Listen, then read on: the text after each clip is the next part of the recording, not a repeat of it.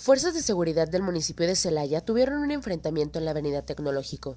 Las investigaciones apuntan a que los elementos de la policía notaron la presencia de dos vehículos tipo camioneta, una blanca que tenía placas y otra gris. El primer vehículo fue abandonado, pero continuaron en la camioneta gris, en donde abrieron fuego con los cuerpos de seguridad del municipio. El resultado de esta balacera son cuatro hombres detenidos y puestos a disposición de las autoridades de seguridad, y uno más que resultó lesionado por un disparo y trasladado al Hospital Regional de Celaya para su atención. ADR Noticias Bajío.